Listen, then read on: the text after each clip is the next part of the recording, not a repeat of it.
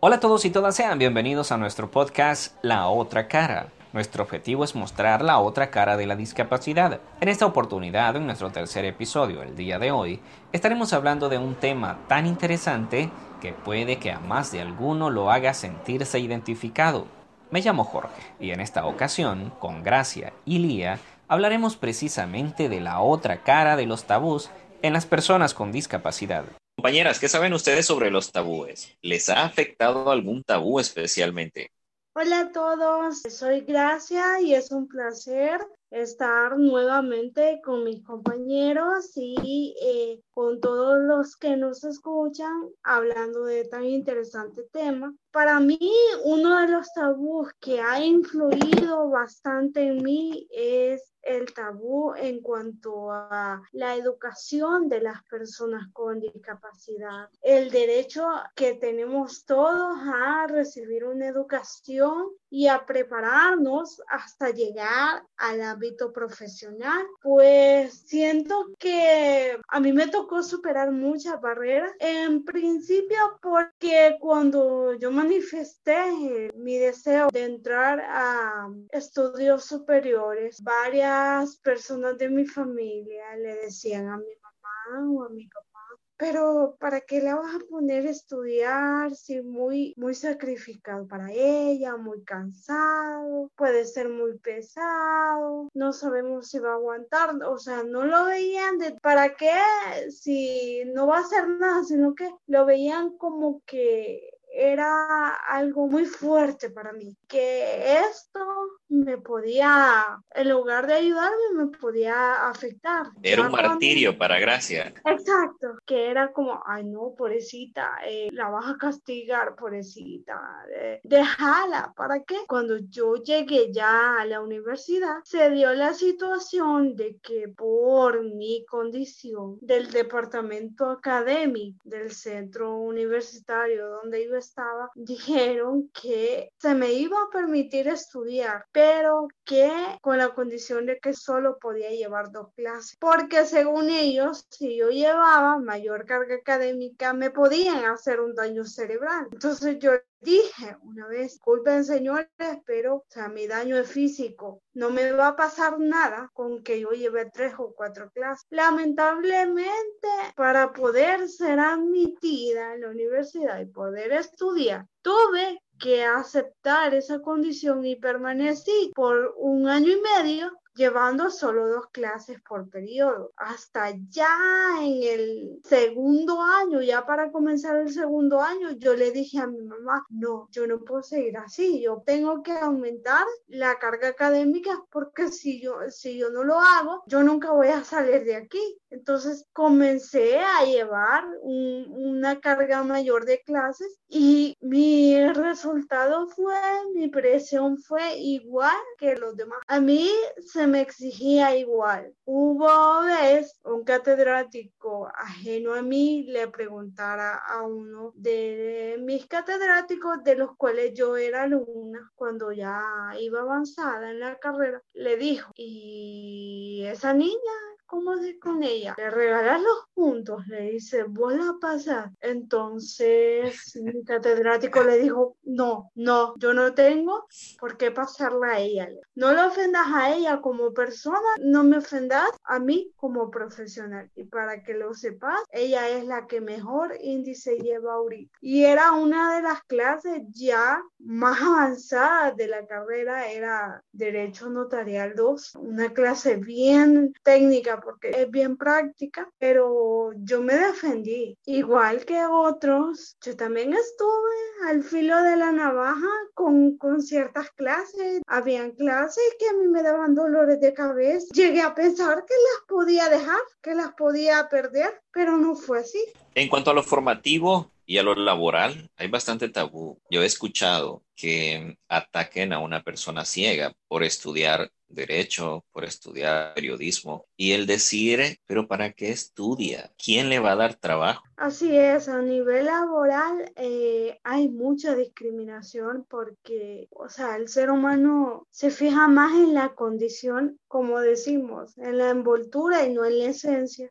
En cuanto a las personas con discapacidad, a uno le toca trabajar para destruir esos tabúes porque se tiene esa mala idea de que a uno le regalan los años cuando estudia, que le regalan las materias. Y si algo es muy cierto es que las personas con discapacidad se sobreexigen, porque conozco personas con discapacidad que Tal vez es la una de la madrugada y siguen haciendo tareas, preparándose para una exposición el día siguiente, porque también quieren evitar eso, de que les ofrezcan, porque sí hay momentos en los que les ofrecen ayudarles con puntos, pero las personas con discapacidad, no sé si es que somos bastante orgullosas también, pero sí nos gusta esforzarnos. Un gusto estar este día de hoy con, con ustedes. Eh, hablando sobre este tema. Casualmente, por lo que habían hablado, cuando estuve en el colegio, a mí me pasó, llegó una nueva profesora de inglés y llegó un momento en que yo sentía que la profesora me estaba como que ayudando o,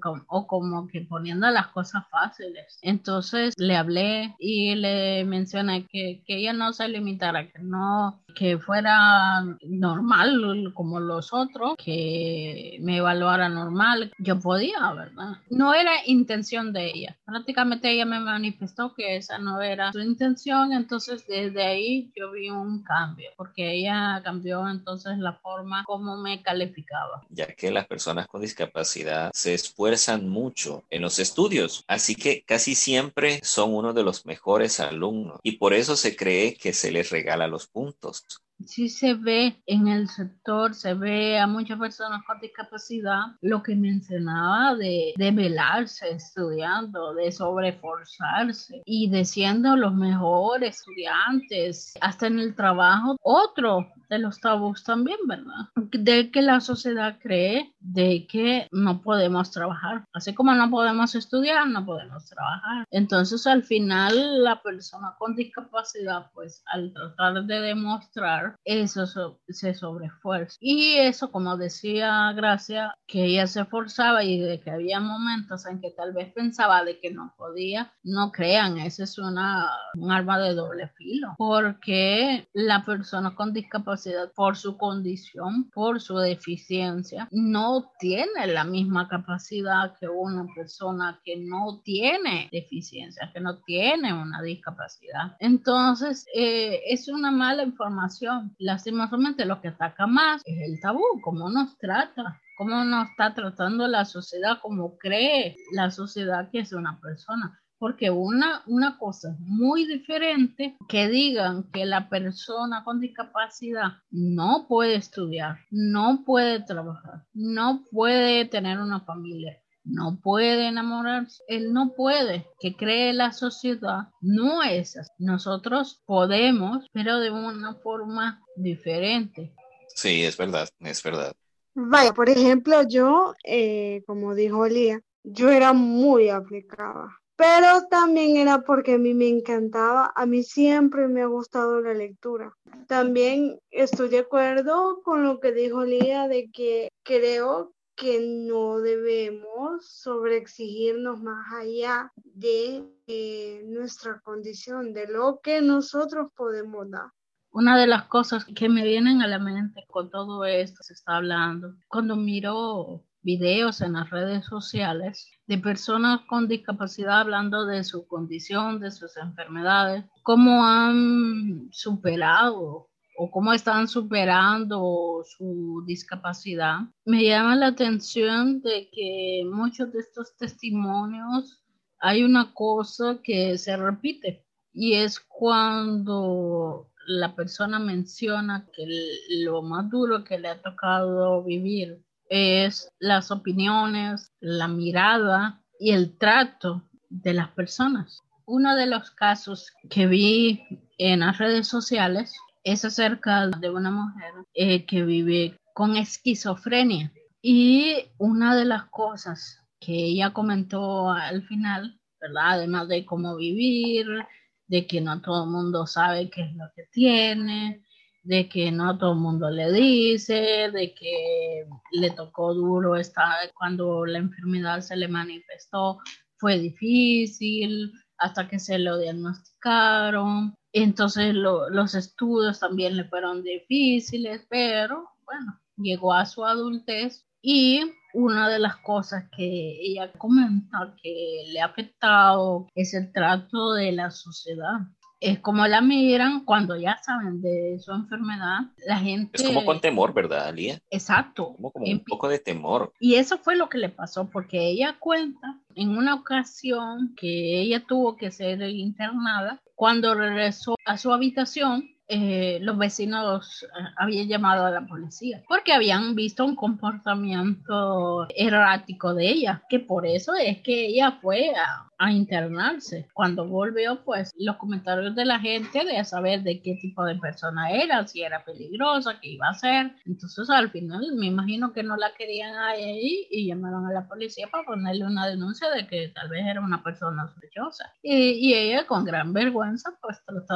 tratando de explicarle a los policías de que ella lo que tenía era eh, esquizofrenia y tuvo ataque, fue al médico, para el hospital. Entonces, esa es una carga, pues cómo ve la sociedad. Otro de los casos, también bastante visto en, en, las redes y bastante hablado por las personas con discapacidad, es referente a lo sexual. Ese es otro tabú de que las personas no se pueden enamorar, de que no pueden tener relaciones sexuales y que por consiguiente tampoco pueden tener una familia. Es totalmente falso, pero nuevamente hay ese temor de las personas a acercarse a que mm, hay casos de personas que piensan de que eh, vaya una persona sin discapacidad se enamora de una persona con discapacidad pero los familiares pueden acercarse y decir no esté con esta persona porque puede ser de que si llegan a tener hijos pueda que el niño o niña que nazca tenga discapacidad. Lo que pasa en este caso es que hay que informarse, porque no todas las discapacidades son genéticas, son hereditarias. Pero es que la sexualidad y la discapacidad es, es un tema bastante, bastante complejo. Sí porque, como decía usted, cuando una persona con discapacidad eh, se enamora de una persona sin discapacidad, bueno, se enamoran. Correcto. Está esa duda, que lo último en lo que las personas piensan es que es amor. Y hay algo que es todavía más común, o sea, tenemos una sociedad tan meticulosa, tan, tan chismosa, que dicen, de estar con ella o con él por interés. Y es verdad lo que ella decía. Mucha gente dice, ¿y para qué cuidado tenés un hijo con esa persona, porque te van a hacer enfermo y te va a tocar cuidar al enfermo, o sea, a la pareja o, a la enferma y también a la bebé. Vemos el desconocimiento, la ignorancia de la, de, la sociedad. Fíjense que en una oportunidad escuché un comentario, esto venía de unos eh, doctores que estaban decidiendo si operar a una mujer ciega, porque su pareja también es ciega. Y esta pareja ya habían tenido, creo que como dos hijos, e iban por el tercero, el que estaba dando a luz. Y lo que estaban decidiendo era si la operaban para no tener hijos, pero sin preguntarse, porque para ellos decían, pero ¿para qué esta pareja va a traer más hijos? Ni siquiera le preguntaban o le brindaban la, opción o de decirle, ajá, tomar la decisión, sino que ellos estaban decidiendo sobre esta pareja. Y por cierto, ninguno de los hijos nació ciego, que es lo que Lía dice, no todas las discapacidades son hereditarias. Pero eso es lo que cree la gente, pues eso es lo que tiene el pensamiento la sociedad de tener el derecho. Tiene tanto perjuicio de que la persona con discapacidad no puede, toman ese derecho esa atribución de tomar la decisión por la persona con discapacidad. Exactamente. Se, creen con derecho, con la facultad de, decidir, de opinar por la persona con discapacidad, de pensar. Peor que esto, como que piensan que le están haciendo un favor al decidir por ellos. Una de las cosas que viene con eso de creer en los tabús, en los, en los juicios, es que creen que todas las personas con discapacidad son iguales no sé si se han fijado y no sé si también han pensado en eso de que siempre están diciendo no pueden, no deben, toman atribuciones de que, que una discapacidad física también hay, hay una discapacidad mental. Y que uno vive día a día consumiendo una cantidad excesiva de medicamentos y que tiene médico de cabecera que lo está viendo. Que tiene enfermero 24 horas ahí pegado a uno. Sí, porque fíjense que en una ocasión un amigo me preguntó, oíme flaco, pero a vos se te mueve el estómago. porque para los amigos que no me conocen, yo sufrí una lesión medular. Fue una herida en el cuello y desde allí tengo tetraplegia. Pero los amigos que me conocían desde antes, claro, se vinieron a enfrentar a este nuevo Jorge. Y uno de ellos me, me, hizo ese, ese comentario, porque como las personas con tetraplegia, nuestra movilidad es muy limitada, casi desde el pecho hacia el resto del cuerpo no hay movilidad. Y me pareció gracioso e, e incluso unos amigos se rieron también porque el comentario de él fue ese. Dime, pero se te mueve el estómago porque creen que uno, por ser tetrapléjico, uno ni siquiera piensa por uno mismo. Otro me preguntó si yo comía de todo Piensan que uno, o sea, todo es muy medido, que X alimentos eh, no lo debe consumir porque le afectan más, como si le fueran a afectar más a la discapacidad. Es cierto, a mí me ha pasado, digamos. Hay gente que me pregunta aquí y me dice, ¿y usted puede morder? No nos vayamos tan lejos. Somos tres, los tres compartimos algo. Bueno, compartimos varias cosas. Tenemos discapacidad, los tres somos usuarios de silla de ruedas, pero a ojos de la sociedad, así como aquellos memes en que le dicen cómo lo veo yo y cómo lo ve la sociedad. En este caso, cómo lo vemos nosotros. Nuestro compañero Jorge tiene una discapacidad, una lesión medular, Gracia tiene una parálisis cerebral y yo tengo una atrofia espinal. Tres condiciones completamente diferentes. Las tres son físicas, nada de intelectual, nada de mental. Pero ¿cómo nos ve la sociedad? La misma cosa, la misma discapacidad y hasta discapacidad mental. No pueden, son tontitos. Sí, es verdad. Sí, porque ellos dicen, ay, ellos habla porque tienen, tienen lo mismo, son iguales todos y no somos iguales. Enfermitos los tres. Pero ¿cómo cambiar los tabúes, amigas? ¿Cómo, ¿Cómo atacar a esos tabúes? Pues yo pienso que tenemos que empezar por nosotros mismos, creyendo en nosotros mismos. Con un pequeño lavado cerebral, porque definitivamente los tabúes nos terminan afectando, más cuando nosotros estamos en esa etapa del desarrollo. Yo pienso que es cuando más nos afectan, ¿verdad? Marcan nuestra identidad. Al final, ustedes saben que todos estos perjuicios, toda esta construcción social, la sociedad siempre va creyendo en, en que la persona con discapacidad no puede. Entonces, al final, nosotros como parte de la misma sociedad, también tenemos esos conceptos. Entonces vemos en esta sociedad lo que cuesta sacar adelante a una persona con discapacidad. Y ojo, no es porque no pueda, sino porque esta construcción social que se ha venido formando ha ido atrofiando a la mente de las personas con discapacidad con esos pensamientos de que no puedo, no debo, no, no es para mí, tengo que estar en casa, no, puedo, no puedo luchar. Sí, díganme sí o no, todos esos pensamientos los tenemos. Eso verdadero lo que dice Gracia. Empecemos por nosotros mismos a cambiar el chip y empezar a cambiar el chip a los demás. Entonces, cuestiones como utilizar estos métodos de difusión de información, de contar historias, de contar testimonios. Las redes sociales es otra forma también de ir uniendo a las personas, de ir trayendo tanto a personas con discapacidad como a personas sin discapacidad. Lo primero, trabajar en nuestras bases, nosotros mismos, nuestra familia, nuestros amigos y poco a poco así se va a ir esto multiplicando hasta ser masivo y llegar a la sociedad. Entonces es una lucha que no para y a los que nos escuchan, sean felices, no le hagan tanto caso a esos comentarios que no hacen más que tal vez bajarnos la autoestima. A veces sentimos motivados a hacer algo, a lograr alguna meta, pero están esos comentarios que nunca falta, que te dicen, ¿para qué lo vas a hacer? ¿Te vas a cansar? ¿Vas a renunciar? ¿Para qué te vas a esforzar tanto? Si, o no te van a dar trabajo. Si para un difícil encontrar trabajo, ya no digamos, para vos. Hagan las cosas porque quieren, porque pueden. Permítanse salir, disfrutar. Con la sociedad nunca se va a quedar bien. No hay un estereotipo de persona con discapacidad. Y mucho menos perfecto. Exacto. Entonces, hagan lo que hagan, siempre van a encontrar a alguien que esté en desacuerdo a ellos. Siempre van a haber críticas. Es correcto. No hagan las cosas para evitar que los demás hablen. Olvídense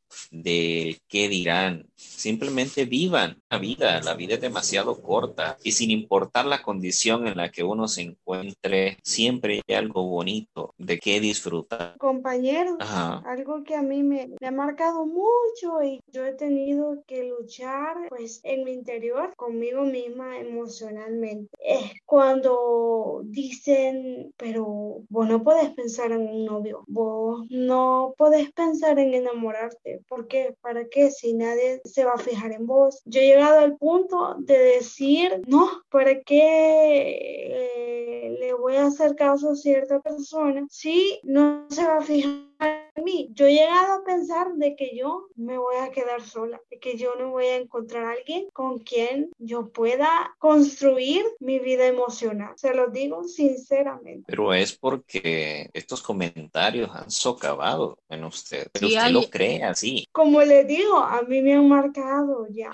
Yo lo entiendo, a mí me ha pasado más o menos lo mismo, no completamente, pero he terminado muchas relaciones de personas que me han amado de corazón, pero yo he tenido e, este problemita de que he dicho dentro de mí, yo no quiero formar una familia, yo no quiero eh, tener una relación en la cual a mí me va a tocar depender cuando yo tenga un empleo estable, algo con lo que poder contribuir, no solo con amor, no solo con apoyo moral. Tal vez ya nadie me quiera para ese entonces porque ya lo rechacé, pero quizá yo así me, me sienta mejor. Yo lo he aducido más al hecho de mi condición. Como dice Gracia, uno se lo adjudica a, no poder hacer cosas por la discapacidad. Y es que uno mira el hecho de que cuando una persona se casa por los roles sociales, que ese también es otro tema, ¿qué tiene que hacer según la sociedad? ¿Qué tiene que hacer una mujer? Una mujer cuando se casa tiene que ser ama de casa, tiene que saber barrer, cocinar, planchar, eso cae en media, por lo menos en la mujer con discapacidad. Y ya si hablamos de discapacidades severas, de que la mujer no se sienta mujer, los roles de género y los tabús y perjuicios hacia la persona con discapacidad. Hace de que todos tengamos ese miedo, esa inseguridad, ya sea a estudiar, ya sea a trabajar, ya sea a tener una relación amorosa, sexual, familiar. Hasta con las amistades también.